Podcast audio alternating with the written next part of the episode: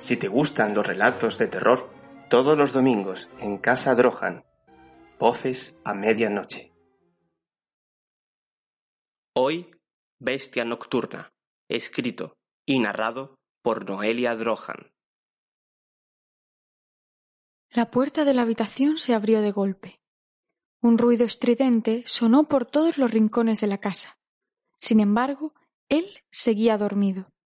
Nada lo hubiera levantado del sueño cálido en el que su cabeza desconectaba de la realidad. Fue andando hacia su cama, con los pies chorreando de un líquido verdoso. Sus pies eran enormes y sus uñas alfileres. Su piel era tosca, aunque la sombra de la noche no dejaba intuir las marcas rosadas que rodeaban todo su cuerpo. Tuvo que agacharse para pasar por debajo de la puerta. Su cuerpo no solo era alargado, sino que pesaba al menos media tonelada. Cada zancada provocaba el crujido del suelo que sentía romperse. Él soñaba con sus historias, las repasaba mentalmente, se sumergía en sus mundos y al día siguiente vomitaba todo aquello en un papel. Su creatividad pasaba siempre por los sueños. Es allí donde su imaginación se sentía cómoda. Por eso sus ojos eran hinchados y ojerosos. Sus noches no eran lo que acostumbra a decirse en vela, pero desde luego su mente estaba muy activa. Su cuerpo reposaba y su cabeza hacía todo el trabajo. Todo el esfuerzo y la energía que generaba su cuerpo inerte lo podía invertir en pensar. Ese era el motivo real de su creatividad. Sin embargo, mientras su cabeza giraba en la creación de mundos, la realidad no existía.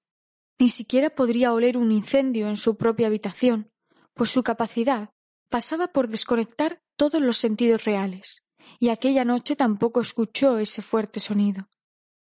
Aquel gigante monstruoso se paró frente a su cama y olfateó la estancia con su inexistente nariz. De repente, aquella criatura gritó muy fuerte. No tenía ojos, pero sabía ubicarse perfectamente. Gritó y gritó. Todos los vecinos despertaron y las luces de las casas colindantes se encendieron. Pero el hombre seguía soñando con sus historias y el grito no afectó a sus oídos que parecían sanos, aunque desconectados. Muchos de los vecinos asustados aseguraban ventanas y puertas para refugiarse en sus casas. Otros más valientes se acercaban curiosos a la ventana, que aunque tenía la persiana medio bajada, se intuía una gran sombra que inundaba la habitación y del que emanaban esos alaridos. Se tapaban sus oídos con las manos, pero no dejaban la oportunidad de sacar su móvil para inmortalizar aquella imprevisible figura. Dejó de gritar igual de rápido que como había empezado. Volvió a olfatear y se acercó con energía a la cama. Se sentó en ella, descompensando el peso y haciendo que se levantase del lado contrario. No consiguió partirla, pero en casi una posición vertical, y mientras dejaba un rastro verdoso por las sábanas, se acercó a su rostro que yacía en ese momento sonriente. Cuando su boca topó con el oído del hombre, volvió a gritar con fuerza. Esta vez parecía que debía despertar, y sin embargo nada ocurrió. Su capacidad de abstracción era tan fuerte que sólo él podía desbloquearla. Ningún sonido del exterior le podía perturbar, ni siquiera el imponente y desgarrador grito de una criatura que gritaba vomitando sangre en su oído. Después de algunos minutos sin que nada ocurriera, la criatura comenzó a oler toda la habitación, hasta acercarse a la ventana donde los vecinos curiosos seguían posados dispuestos a grabar cualquier anomalía. Se paró frente al cristal dejando su aliento rojizo impregnado en él. Fue unos pasos hacia atrás y corrió con fuerza arrancando la ventana y parte de la pared. Dos personas fueron aplastadas y corría la sangre cuesta abajo.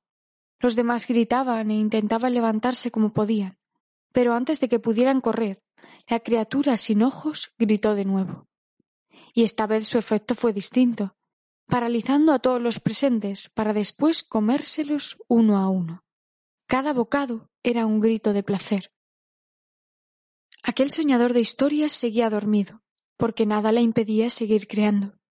Su vida era esa, y nada iba a impedir que su criatura se perdiera para siempre sin ser escrita.